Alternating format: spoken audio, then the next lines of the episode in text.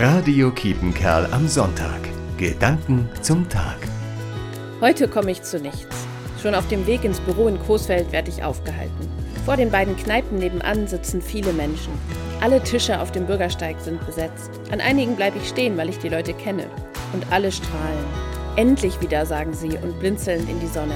Endlich wieder jemanden treffen, einfach nur weil es gut tut. Gott sei Dank.